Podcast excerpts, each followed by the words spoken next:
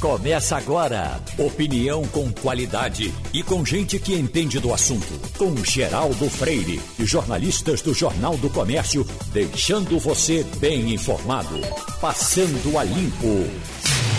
Registrando que a Pax Domini faz a doação hoje, como sempre faz em todo começo de mês, de uma cadeira de rodas. Estamos começando o Passando a Limpo Hoje, Wagner Gomes, Ivanildo Sampaio e Jamildo Melo. Ivanildo, eu estou vendo aqui, anotei do noticiário de Eliel Alves, 21 homicídios do final de semana. Foram nove na região metropolitana, 12 eh, fora dela. Então, 21 se estivéssemos numa guerra, é, certamente se o general Pazuello perdesse, perdesse 21 soldados, numa guerra haveria uma reunião para discutir o que é está havendo, não é? Mas essas coisas, já falamos disso muitas vezes, não podemos parar, elas vão acontecendo e vão, vão entrando no ritmo normal. Daqui a, a, a um mês, sai aquele relatório, olha, caiu o número de assalto a celular, caiu o número de, de, de, de, de roubo de, bomba, mas essa coisa dos homicídios, a gente está na crista e não sai dela, hein? hein? Bom dia, Geraldo, bom dia, ouvintes. Eu não sei se você lembra que na Segunda Guerra Mundial, o Brasil perdeu menos de 500 pracinhas na, na Itália. Isso aqui é uma sobrinha do que acontece no Brasil e do que acontece em Pernambuco. Uhum. É, veja bem, é, você é, é, referiu-se a um fim de semana. Fim de semana. É, se a gente pegar a semana inteira, deve dobrar esse número aí. No entanto, os números oficiais, ou pelo menos a propaganda oficial, continua dizendo que a, a segurança no Estado melhorou. Eu não sei como com esses números que a gente registra cada final de semana. É um negócio realmente constrangedor, Geraldo. A, a sociedade se sente desprotegida, é, o número de assaltos aumenta e todo final de semana a gente vê esses números de crimes violentos, é, de atentados contra a vida que não se controla. Na visão nacional, também caiu na lei do, do deixa para lá, porque no tempo uh, do, do, do nosso ministro eh, jogado fora do, da Lava Jato, de Sérgio Moro, havia uma, Sérgio Moro. havia uma perspectiva de um, de um programa. Nós tivemos, inclusive, aqueles policiais uh, aqui em Paulista. De lá para cá ninguém falou mais em coisa nenhuma. Né? Bom, não está aquela preocupação com a segurança nacional ainda acha que vai ser resolvida armando o povo, né? povo se armar para brigar na rua. Né? Ô, Geraldo, se você perguntar a 10 brasileiros, 8 não sabem quem é o ministro da Justiça. Eu, eu, eu Faça um teste. Tentei me lembrar agora e não, não consegui. é pois é, meu amigo. Uhum. Mas você vê que realmente deixou de ser uma preocupação, pela meta do governo na questão da segurança. Eu estou vendo aqui um trabalho que está sendo feito, Wagner, pela antropóloga, professora da Universidade Federal do Rio de Janeiro, uh, a epidemia dos chatos. Ela está fazendo um trabalho só sobre os chatos. O chato fala compulsivamente, não escuta, só se preocupa com o próprio umbigo. Os homens e mulheres que eu venho pesquisando reclamam que são obrigados a conviver com familiares, amigos e colegas de trabalho que são verborrágicos, inconvenientes, fofoqueiros, maledicentes, competitivos, invejosos, insuportáveis, desagradáveis, implicantes, irritantes, narcisistas, egoístas, arrogantes, metidos, babacas, escrotos, Eita. vampiros, parasitas, sanguessugas, etc. Ainda tem um etc. Ainda, ainda tem um etc, né? Alguns exemplos. O chato verborrágico ela diz, aí diz: tem um colega de trabalho que sofre de incontinência verborrágica. Ele começa a falar e não para mais. Não tem paciência para escutar, interrompe os outros, faz brincadeiras, brincadeiras bobas, quando o assunto é sério. E aí ela vem tratando na crônica inteira, é um trabalho que ela vai certamente concluir, vai sair um livro sobre essa coisa dos chatos. Não vamos pensar que, que eh, os chatos são sempre os de lá. Nós também somos chatos, temos nossas chatices, né? Quem nos escuta deve nos achar chato por isso ou por aquilo. Mas eu me lembro que eh, havia duas definições de chatos. O chato de galocha, que seria aquele chato imponente, que levanta o nariz e sai tá, tá, tá, tá, tá.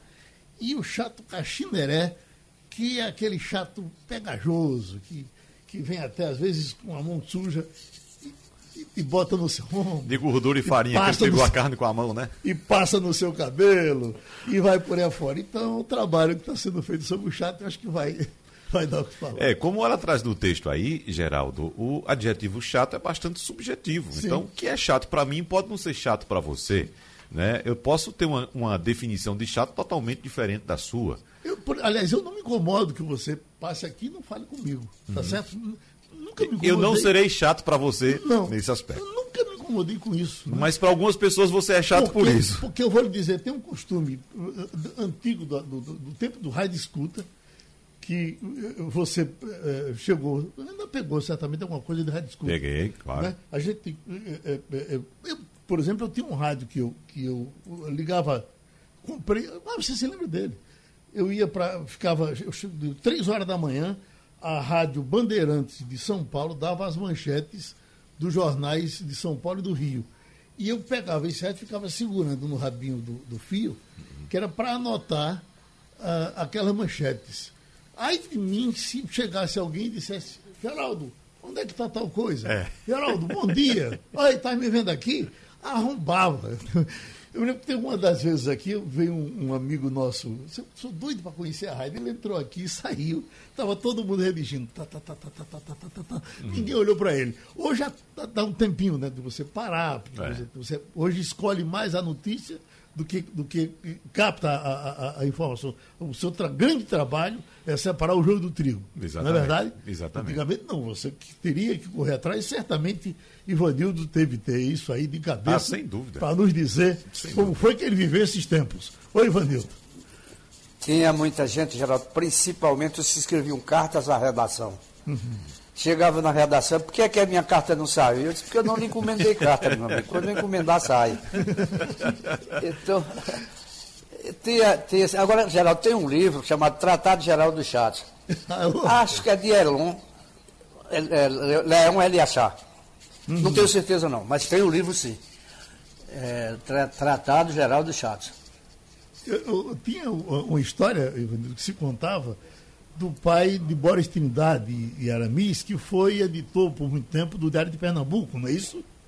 Exatamente. Era, era, é, era Aramis também o nome dele? Era. Acho que era, não sei, o nome eu não sei. O que, o que eu sei que um filho era Boris, o outro era Aramis. Pronto, então esse pai que era editor do jornal, disse que ele é, é, tinha horror com quem falava com ele alto. Se você falasse com ele alto, você perdeu o dia. Ele só queria as pessoas falando baixo. E aí, esse ambiente de jornal, que não é de brincadeira, né? Camarada, quando o cara chegava lá para falar, eu estou procurando doutor, vamos dizer que ele seja doutor Amis. Estou procurando doutor Amis. Aí ele diz, olha, ele, é, aquele ali daquela sala, agora fale alto que ele é moco. E era, era o que ele não queria. Ele queria que falasse baixo. Uhum. Aí eu falei, doutor, doutora Leis, você acha que eu sou moco, seu cachorro? Não é tendo mais, não. Oi, Wagner. Ô, Geraldo, essa história que você contou, que você fazia o rádio escuta segurando o cabo do rádio, uhum. e se alguém chamasse, tirava sua atenção, uhum. ou puxava, eu estou lembrando aqui do, da inspiração que eu tive para a criação do Mesa de Bar. Foi um programa de rádio que eu estava ouvindo na Paraíba, e o pessoal contando, era um programa domingo pela manhã, eu não me recordo o nome da rádio, não, é, não é porque eu queira citar, é porque de fato eu peguei a história pela metade e fiquei muito atencioso no, no estilo do programa. E o pessoal estava contando de uns músicos que ia uhum. cantar, os músicos que iam cantar. Naquela época no interior tinha muita festa da piscina, né? Os clubes faziam, tinha o domingo na piscina e um conjunto para tocar, para animar o pessoal que ia comer a feijoada lá. E o pessoal estava ouvindo um, um programa de rádio no Rio de Janeiro, porque essa rádio do Rio de Janeiro estava lançando o mais novo, o mais novo sucesso de Tim Maia naquela uhum. época, que era essa música aqui, olha. Uhum. Essa, inclusive, é a versão original. Uhum. Certo? Lembra dessa música? Sim, deixa ele começar. Pronto. Eu estou tentando feito Silvio Santos. É. Ah, é.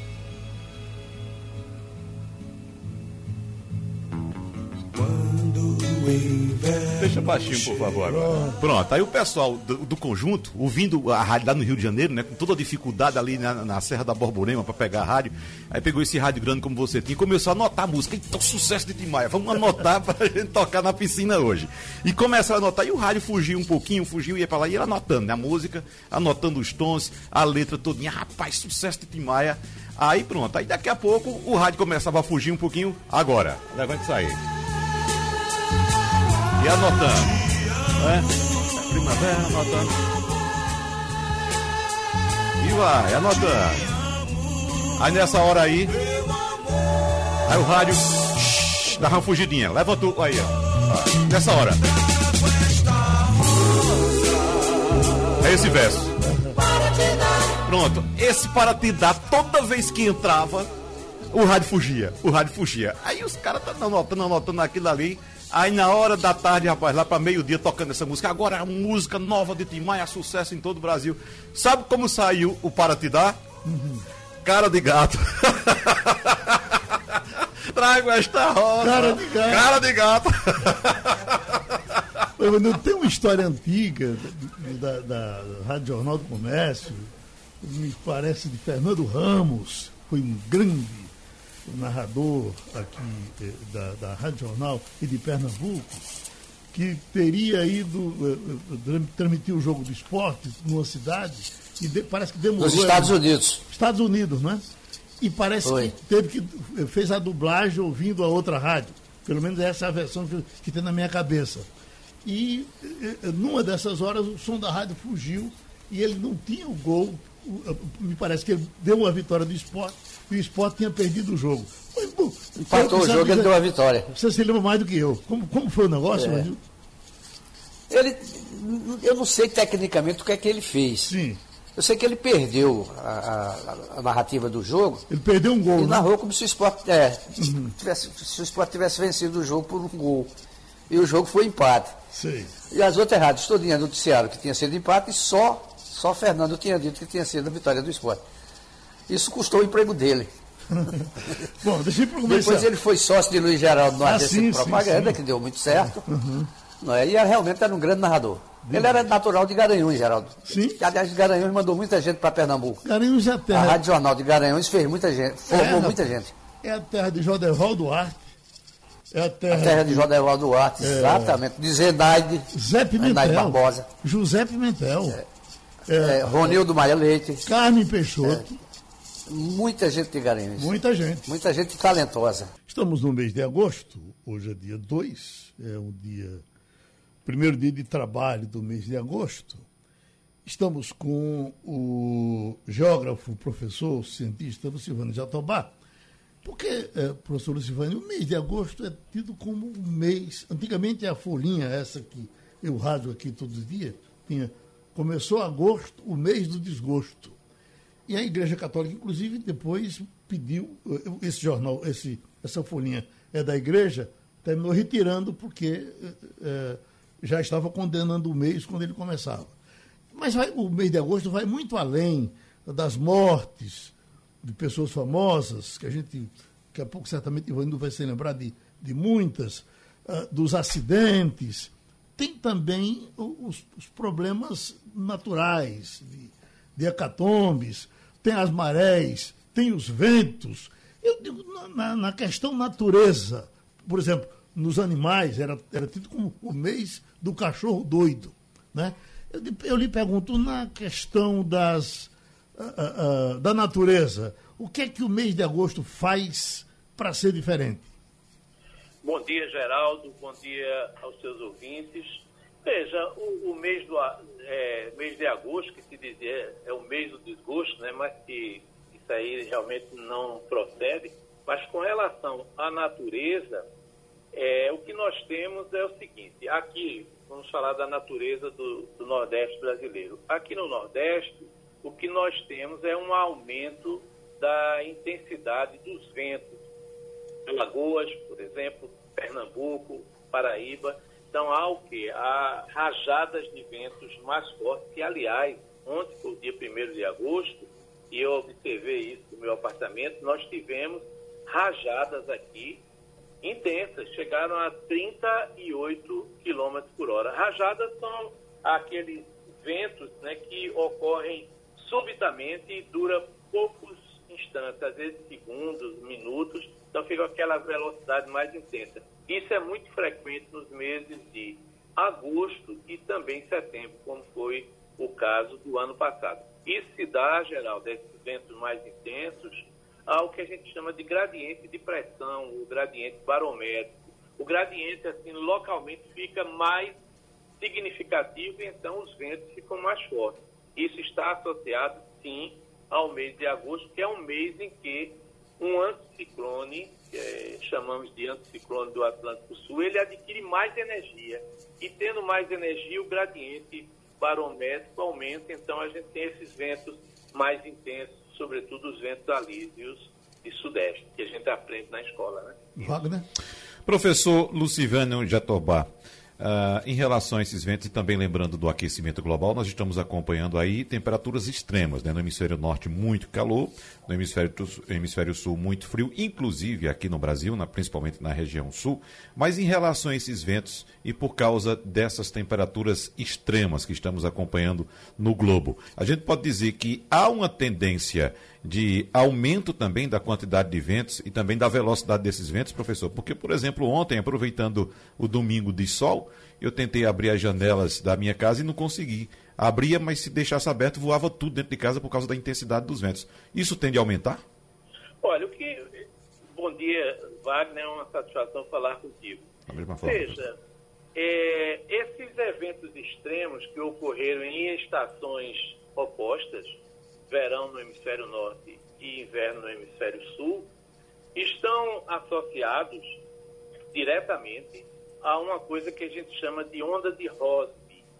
Essa onda de Rossby é algo assim um pouco complexo para explicar assim num curto espaço de tempo, mas eu diria que essas ondas ou provocam né, bloqueios de massas de ar frio ou massas de ar quente. No caso do hemisfério norte, foi bem tranquilo isso, né? Foi ali em cima do Canadá, chegou a dar 49 graus. Mas veja que a coisa passou, durou dois dias, três dias e houve uma, uma a situação voltou à normalidade. Então essas ondas de Rossby são as responsáveis diretas. Agora, claro que há uma responsabilidade indireta dessas alterações, dessas modificações que estão ocorrendo na baixa atmosfera terrestre. Sem dúvida que, se elas continuam assim, esses eventos vão ficar mais frequentes.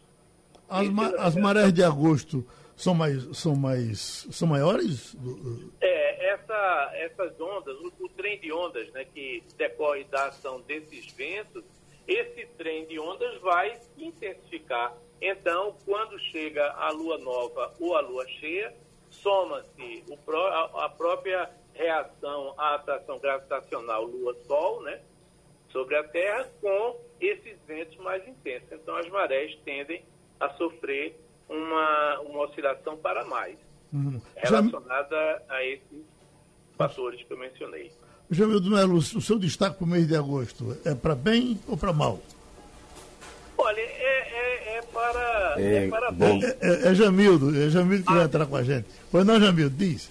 Bom dia, ouvintes. Bom dia, Geraldo. Vocês falando logo no começo do programa, eu estava lembrando de um livro, é, O Melhor do Mau Humor, de Rui Castro. É uma coletânea de é, frases, pensamentos de gente que poderia ser chamada de azeda, mas às vezes é muita inteligência e não, não dá para lidar com gente burra e é, é, chamado, por outro lado, de chato. Olha, essa semana a gente vai ter a volta da CPI e, mais importante, na quinta-feira, a questão do voto impresso vai ser discutida no Congresso e possivelmente enterrada a gente vai ver o que é que Bolsonaro vai fazer, se perder esse discurso de que não tem, não tendo voto impresso, haveria, não haveria eleições. Destaque dessa semana, nesse começo de mês aí, do, chamam de é, um mês complicado, pode, pode ser, na minha opinião, vai ser esse, a questão do voto impresso. O mês de agosto para você, Ivanildo Sampaio? Geraldo, a gente está acostumado a ser um mês de crise, né? Começa com a morte de Getúlio em 54, é, a Gabriel Magalhães em Pernambuco também morreu no mês de agosto, crises no governo central durante a ditadura. Enfim, é um negócio complicado. Criou-se uma tradição de que o mês de agosto é o mês das crises. A gente já vive numa crise há dois anos. Não é? Uma mais, outra menos. Acho que o brasileiro consegue levar. Uhum. Então, professor Lucivânio, com relação ao tempo, estamos controlados, não é isso? O resto a gente ajeita. Ô, Geraldo, eu queria perguntar uma. uma pois não, Ivanildo com o senhor. Pois não, Ivanildo. Eu queria saber o seguinte, ô, professor, hoje a gente sabe que o Nordeste é, tem inúmeros investimentos na produção de energia eólica. Eu pergunto ao senhor, quando essa quantidade de ventos cai, isso impacta na produção da energia? Sim, sim. É, diminui, é por isso que é preciso um sistema complementar porque tem um período em que há, um domínio de, de, calmarias aqui sobre a nossa região. Mas quando chega esse período, julho, agosto, setembro, outubro, então a produção de energia tende a aumentar. É um, um, um período bom. Mas nesse período de baixa, sim, eu acho que deve ter um sistema, que eu não entendo bem dessa área, mas deve ter um sistema que complementa esse déficit energético. Pronto, a gente agradece a participação do professor Lucivano Jatobá. Passando a limpo, nós estamos com o ortopedista Guilherme Cerqueira.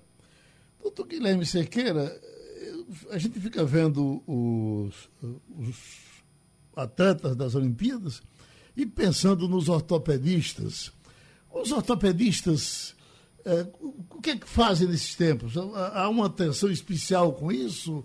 os senhores, quando vem aquele pessoal pulando daquele jeito, de puxa vida, que saúde, ou o senhor diz que atrevimento, o, o que é um atleta olímpico para um ortopedista? Bom dia, Geraldo. Bom dia. Bom dia a todos os ouvintes da Rádio Jornal. Ô, Geraldo, quando nós vimos, né, a, como nós assistimos um, um atleta de alto nível, de alta performance, nós ficamos impressionados com o que eles são capazes de fazer batendo recordes cada vez maiores, né? E isso traduz em pouco tempo de vida daquelas articulações, quer seja joelho, tornozelo, quadril, coluna, entendeu? Um, um, um atleta desse, eles sofrem traumas diários. Imagina o que é um atleta desse treinando para a Olimpíada. Isso é de domingo a domingo. Então, ele é um ser humano como outro qualquer. Então, uma articulação de um atleta desse a, a, musculatura deles são muito sofridas. São musculaturas com rupturas, com fibroses, com cicatrizes e eles não podem fazer outra coisa a não ser treinar. Antigamente você via o Mark Spitz é, poder participar de umas sete Olimpíadas, né? Cinco Olimpíadas, sete Olimpíadas. Hoje você não consegue mais ver isso, porque as exigências que se faz de um atleta desse é muito grande. Então, um atleta desse mal conseguia duas Olimpíadas, porque o grau de lesão é muito severo. Você veja a nossa campeã aí com três cirurgias, quer dizer, a outra tirou uma medalha de prata, né? Uhum. Três cirurgias de ligamento do joelho, meu amigo. Não é brincadeira. Né? Então, nós quando vimos isso aí, é, é o limite do limite. É uma exploração muito grande. Você veja agora que está a parte psicológica desses atletas não é só parte física, a parte emocional também está sendo colocada agora em estudos, né? em evidência, porque não é só física, é a mental também.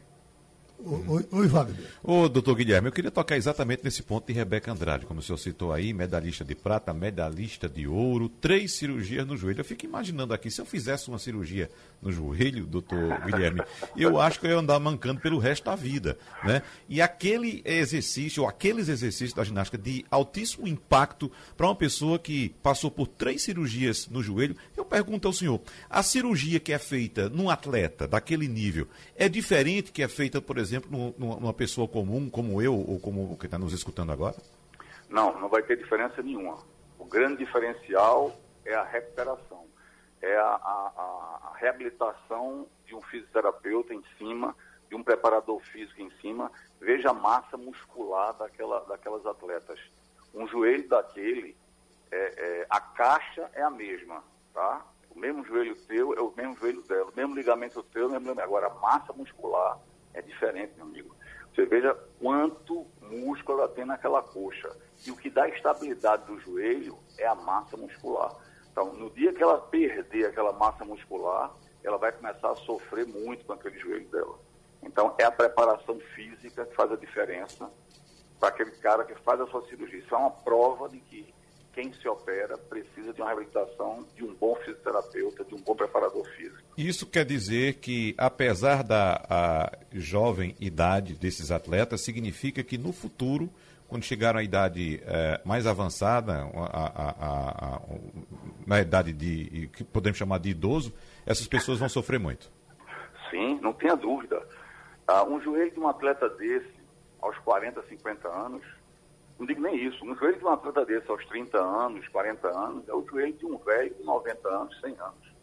Eu tive a oportunidade de ver muito isso quando eu, eu, eu estudei na, na, Itália e eu operava com o professor Carlos Mariani os, os brasileiros que jogavam vôlei em 1990, 89, 90, 91 e eu ficava impressionado com o grau de destruição daqueles joelhos e como é que eles conseguiam jogar. Né? Então, é um, não queira você trocar a sua articulação na sua idade por qualquer atleta de 20 anos. Uhum. Uhum. Bom, já que o senhor falou em vôlei, Jamildo Melo quer falar também. Pois não, Jamildo? É, não, eu sou, eu sou atleta, eu treino com regularidade, mas acho que o segredo é a moderação, né? Para você não justamente desgastar. A dor faz parte do treinamento se você joga vários dias seguidos, não tem como o calcanhar não dar aquela pontada. Tem a tal da facite plantar, né? Quando você exagera, ela aparece. O que conselho o senhor daria para a pessoa ali que faz atividades regulares para conseguir suportar, sem ser esses grandes gênios da, da ginástica? Jamildo, tudo na vida tem seu preço, entendeu? Você falou agora num assunto interessantíssimo, faz se plantar, que a pessoa chama de esporão de calcânio, né? Não, faz isso uhum. plantar, ataca todo mundo que hipertrofia sua panturrilha sem alongar. Esses corredores, que agora é moda correr, viver correndo, chega aqui no consultório muita gente nova, 20 anos, 30 anos, com fascite plantar. Por quê? Porque eles correm, mas após a corrida, eles não fazem alongamento. Eles fazem alongamento antes da corrida, para não ter problema durante a corrida. Só que ele esquece que após a corrida, após até a caminhada que você faz de uma hora, você hipertrofia alguns grupos musculares. E um deles, o mais importante, é a batata da perna. A panturrilha, ela fica muito hipertrofiada. Consequentemente, diminui o seu tamanho e cria uma grande tensão no calcânio. E é isso que provoca a face plantar, a irritação da face plantar no calcanhar. Você termina a sua corrida, você termina a sua caminhada, e você faz alongamento da panturrilha, você vai prevenir essa fascite. Principalmente mulher depois dos 40 anos, né? Que o estrógeno cai, a musculatura em si só perde elasticidade e o consultório aqui é cheio de mulheres após os 40 anos que começam a engordar e começam a fazer caminhadas com a fascite plantar. Então, se você corre, se você faz musculação, dedique 10 minutos do seu tempo a uma, um alongamento externo estático, que existe alongamento dinâmico que você faz antes da corrida, mas o alongamento estático é importantíssimo, amigo. Só que ninguém tem paciência para isso, não. Aí Ivanildo Sampaio. Bom dia, doutor Guilherme. Bom dia. Eu, quando dirigi a redação do Jornal do Comércio, recebi certo dia é, a delegação brasileira de voleibol. Eu apertei a mão de alguns atletas e fiquei impressionado, porque eu apertava um bocado de osso, não, era, não tinha músculo não. As mãos eram tortas, os dedos eram defeituosos. Quebrado. Aquilo é irreversível? Irreversível, sim. Irreversível. Jogador de vôlei, todos eles têm os dedos quebrados, lesões ligamentares. Você pode ver que eles já usam aqueles, aqueles esparadrapos, que são as faixas nos dedos. Olhe para o pé dele, tem uma, uma, uns estabilizador de tornozelo, tudo com lesão de tornozelo.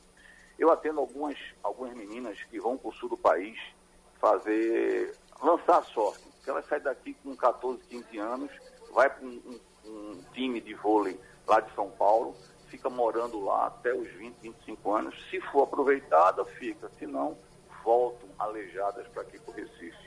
Então tem muitas que vêm com lesão de, de, de ligamentar e tornozelo e que aí precisa fazer tratamento cirúrgico, né? Tá vendo aí, Vanildo? Então a gente tem inveja desse pessoal agora quando é jovem, mas quando esse pessoal chegar à nossa idade, vai ter inveja da gente. Não é isso, doutor? Pois é, é isso mesmo. aí. Ô, Tem inveja do coração. Só um comentáriozinho e só para corroborar com, com o que o doutor Guilherme está trazendo aqui para gente, o segundo maior artilheiro de todos os tempos na seleção da Argentina, Gabriel Batistuta, você lembra dele, Geraldo? Batistuta. Ele em 2019 ele colocou uma prótese de tornozelo e a partir daí pôde voltar a andar. Ele não estava andando, estava em cadeira de rodas. Agora, o que mais impressiona é que antes dessa prótese, antes da cirurgia, ele chegou a falar com os médicos dele, pedindo para os médicos cortarem as pernas dele, que ele não aguentava mais de tanta dor. Veja só, né? Uhum. um atleta reconhecido segundo maior artilheiro da seleção argentina chegar a esse nível. Então, Você pra... veja que, inclusive, da natação, que eu também achava que era uma coisa mais simples, mas é o Phelps Está tá com menos de 40 anos, né, doutor Guilherme? E, e, e, Dor é, crônica. Tá, dores. Dores que. Ombro, né? Na coluna. Uhum. Nós, temos, nós temos aqui um grande atleta, que hoje é, é o cardiologista, né? Mas foi campeão aqui pernambucano, no Brasil, que está com três cirurgias com Geraldinho Sacarneiro. Geraldinho não consegue mais nem vê-lo, uhum. porque já sabe que é cirúrgico e não tem multiplicidade de parafuso na coluna. Então isso dá graças à natação. Então todo atleta, somente esses olímpicos, eles convivem com a dor. Eles vivem diariamente com dor. Pronto, a gente ouviu o ortopedista Guilherme Cerqueira no Passando a Limpo. Já estamos com Eliane Cantanhede. Vamos conversar, Eliane. Eu tinha separado um assuntozinho aqui, Eliane, extra política, extra tudo, porque eu fiquei chateado com aquele, é, é, é, aquele vandalismo contra a, a estátua de Borba Gato em São Paulo. E quando agora eu estou acompanhando os acontecimentos, o pessoal realmente vai, vai resolver o problema da estátua, mas há uma preocupação com mais 40 estátuas que podem ser danificadas. Isso é uma falta do que fazer dos infernos, não é? Olha, tem a questão. Bom dia, Geraldo. Bom dia, bom dia colegas, é, ouvintes. Claro que há, sim, uma né, uma motivação nesse momento em que o Brasil discute muito a questão de gênero, a questão LGBTQI, é, enfim, da inclusão social. É, existe todo um contexto, mas eu concordo com você que a história é a história. Né? Você não destrói a estátua é, tentando destruir a história. Você vai destruir a estátua, mas a história continua.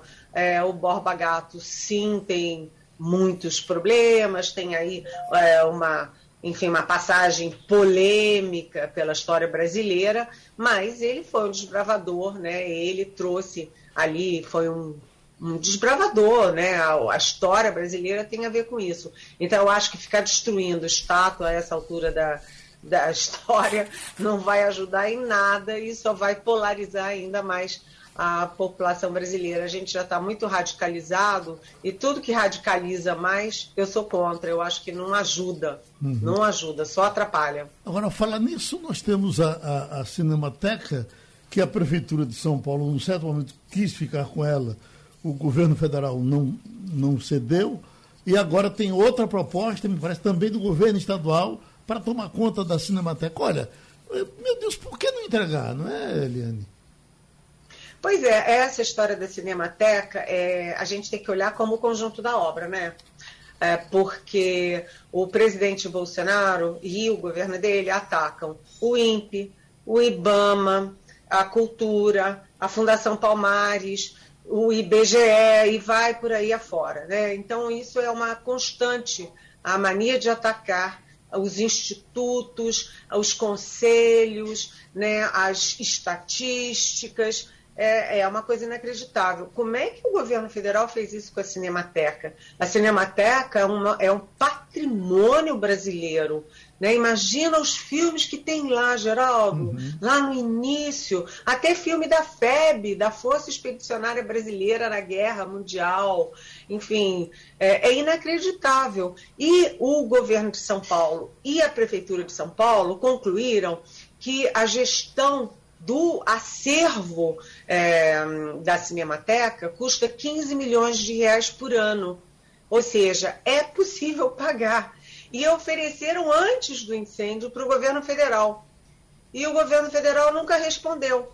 Sabe aquela história da Pfizer? Uhum. Manda para o presidente, manda para o general Ramos, manda para não sei quem e ninguém responde. Assim uhum. como ninguém respondeu para a Pfizer, para as vacinas da Pfizer, e depois saíram correndo atrás de Covaxin, umas coisas estranhíssimas da VAT, precisa, também o governo nunca respondeu a questão daí da gestão da cinemateca, do patrimônio, do, do acervo. O que, que significa isso? Que o governo federal nem toma conta, nem deixa que tomem conta. Então é para destruir o acervo.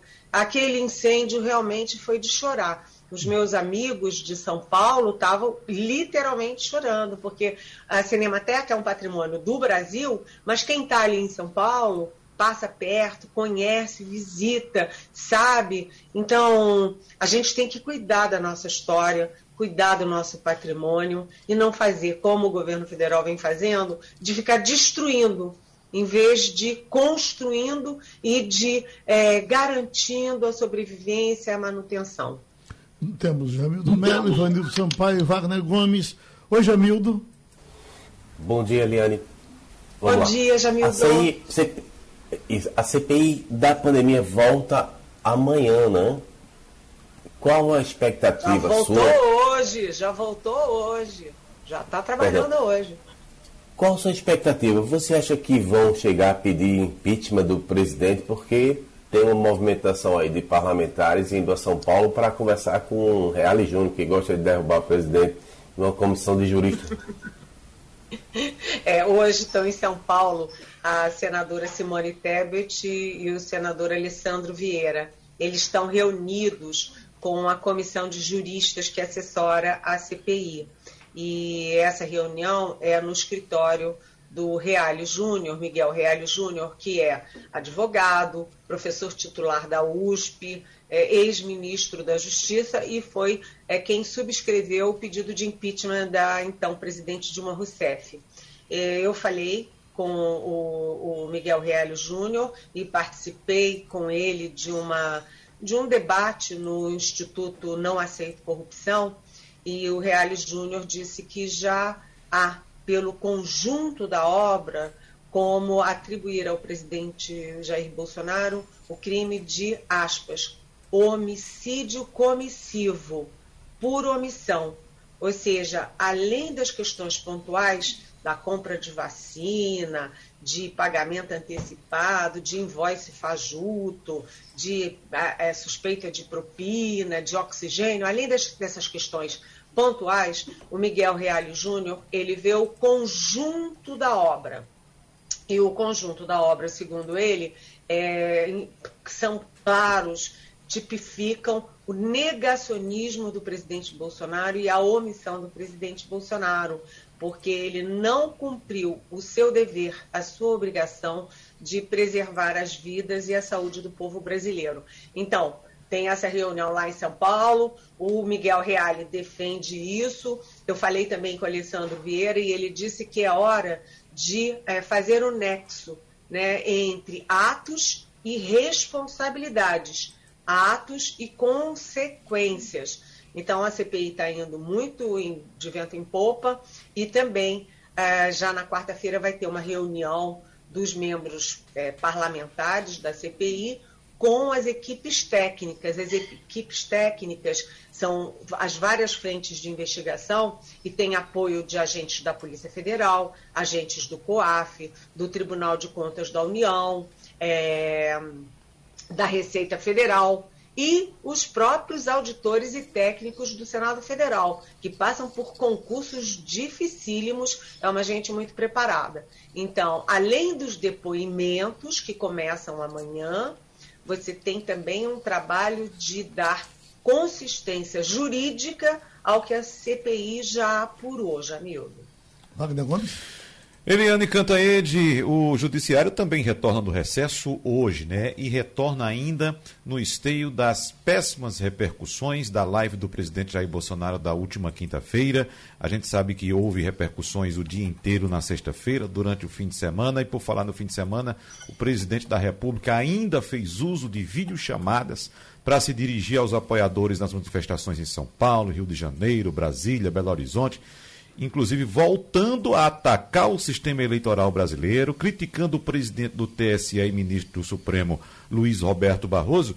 E eu queria saber de você qual a expectativa que teremos nesse retorno do Judiciário, hoje, com a reabertura dos trabalhos através do presidente do Supremo, Luiz Fux. O que é que se espera, hein, Eliane? Olha, Wagner, sabe aquela música? Eu não sei, eu acho que é do Roberto Carlos pode vir quente que eu estou fervendo. Uhum. É mais ou menos assim que o discurso do Luiz Fux vai ser o presidente do Supremo. É, a expectativa é de que o Fux faça um discurso cheio de recados para o presidente Bolsonaro. Por quê? Porque o Fux e o Bolsonaro conversaram, me parece que há duas semanas atrás, e o... foi antes do presidente ter o problema de saúde e ter sido removido para São Paulo para se tratar.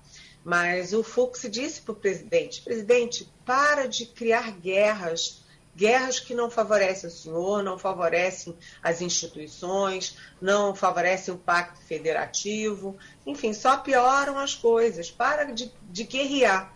E nessa conversa do Fux com o Bolsonaro, ficou acertada uma reunião de presidentes é, da, os presidentes dos poderes, Câmara, Senado, Supremo e, e presidente da República.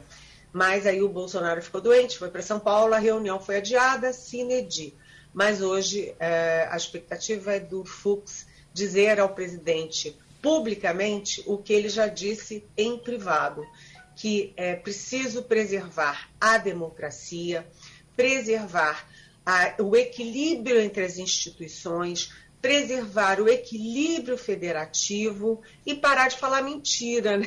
Porque o presidente Bolsonaro, ele fez aquela live que você citou, Wagner, e é uma live assim, todos os adjetivos que eu ouvi, todos dos partidos, é, do, dos juristas, dos ministros do Supremo, é de que foi uma live patética, ridícula, fora de tom, porque o presidente anunciou que teria provas bomba, bomba, olha só, contra as urnas eletrônicas, mostrando que tem fraude, que elas são uma farsa. Aí o presidente faz uma live, usa toda a estrutura de governo, a estrutura da EBC, a Empresa Brasileira de Comunicação, e mostra o quê? Coisas que já estão na internet há anos, que já foram desmentidas pela Polícia Federal, que não caracteriza fraude nenhuma, sabe? É uma coisa horrorosa e com dois detalhes, né? É, o primeiro é que o presidente usou mais uma vez a imagem das Forças Armadas, porque ele levou para esse teatro, esse circo, um coronel da reserva do Exército, Eduardo Gomes, ali sentado, como se estivesse respaldando aquelas inverdades todas, aquelas bobagens todas velhas, já desmentidas, sem nenhum nexo. Então, para que botar um coronel da reserva ali sentado do lado dele? A segunda questão é que o presidente Bolsonaro é a prova viva de que o sistema da urna eletrônica é sólido, é muito seguro. Por quê? Primeiro, pelo óbvio. Né? O presidente Bolsonaro era o candidato anti-establishment. Se ele foi eleito, ele é a prova de que o sistema não tem fraude, porque se tivesse, ele não teria sido eleito. E a segunda questão é que o presidente da República, com todos os instrumentos que tem, né, todo o serviço de inteligência militar, serviço de inteligência civil, é, órgãos de, de apuração, investigação, etc., leva anos investigando para comprovar fraude. E o que ele produz é o que está na internet, velho, ultrapassado e já desmentido pela Polícia Federal. Ou seja, ele comprovou que o sistema é muito seguro, porque nem ele, com todo esse instrumental, conseguiu provar o contrário, gente. Ô, Eliane, uh, ontem muita gente foi à rua, um número expressivo, inclusive, aqui no Recife, em cima dessa questão do discurso pelo voto identificável, sei lá. Ah, tem um ouvinte aqui, Felipe, que me parece que também foi à rua e quer lhe fazer uma pergunta, ele é da Ibiribeira, e de forma respeitosa, então vamos com ele.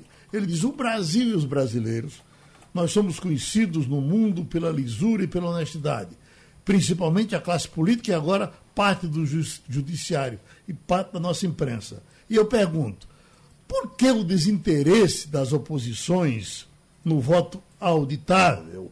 pelo amor de Deus, ninguém diga que é a economia dos gastos públicos.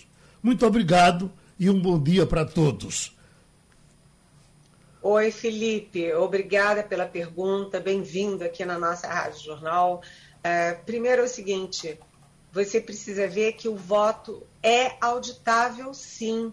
A urna eletrônica é auditável, sim.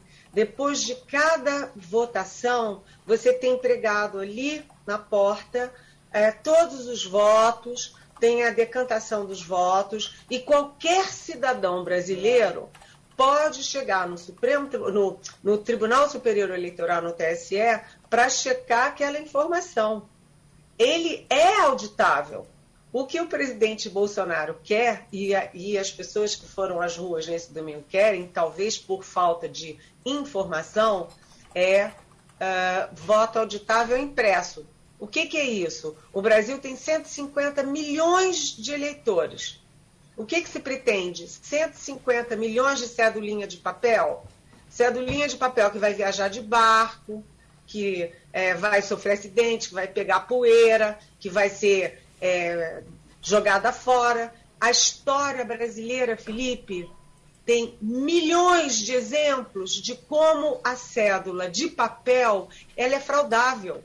Você joga a urna toda fora, tem, é, é tem urnas inteiras com a mesma letra e o mesmo voto, 100% das pessoas têm a mesma letra e o mesmo voto naquela urna, sabe? É cheia de exemplo.